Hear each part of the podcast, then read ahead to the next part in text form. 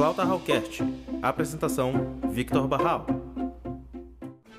Fala galera, sejam todos bem-vindos. Este é o nosso 22 episódio do Flauta Hallcast, o seu podcast musical. Aqui quem vos fala é o flautista Victor Barral. No episódio de hoje, darei continuidade à nossa série de episódios sobre compositores ao falar do compositor Carl Philipp Emanuel Bach. Sendo assim, bora para o assunto de hoje. O segundo filho, sobrevivente do poderoso Johann Sebastian Bach, Carl Philipp Emanuel Bach, tornou-se um compositor influente por seus próprios méritos, criando uma ponte entre as eras barroca e clássica. Carl Philipp Emanuel Bach nasceu em Weimar em 1714. Seu segundo nome, Philipp, foi dado em homenagem a seu padrinho George Philipp Telemann, amigo de Johann Sebastian Bach. Ele foi um dos quatro filhos de Bach que se tornaram músicos profissionais, onde todos eles foram formados por seu pai. Suas composições incluem cerca de 30 sonatas e peças para cravo e clavicórdio. Os compositores que mais influenciariam Bach foram seu pai, Telemann, Handel e Haydn. A abordagem musical de Carl Philipp Emanuel Bach é conhecida como estilo sensível e contrastava com o estilo rococó de sua época.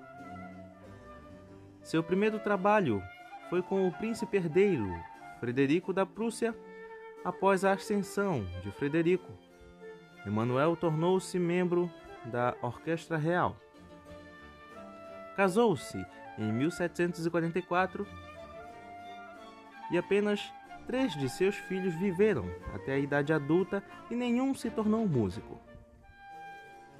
Em 1768, Bach sucedeu a Telemann como diretor de música em Hamburgo. Ele começou a direcionar mais suas energias para a música coral, em sua nova posição. Suas composições passaram a influenciar a música de Mozart, Beethoven Mendelssohn. Mozart disse que Carl Philipp Emanuel Bach, abre aspas, ele é o pai, nós somos os filhos, fecha aspas. A música de Bach caiu no esquecimento durante o século XIX, com Schumann notoriamente afirmando que, abre aspas, como um músico criativo, ele ficou muito atrás de seu pai, fecha aspas. Em contraste, Brahms o tinha em alta consideração.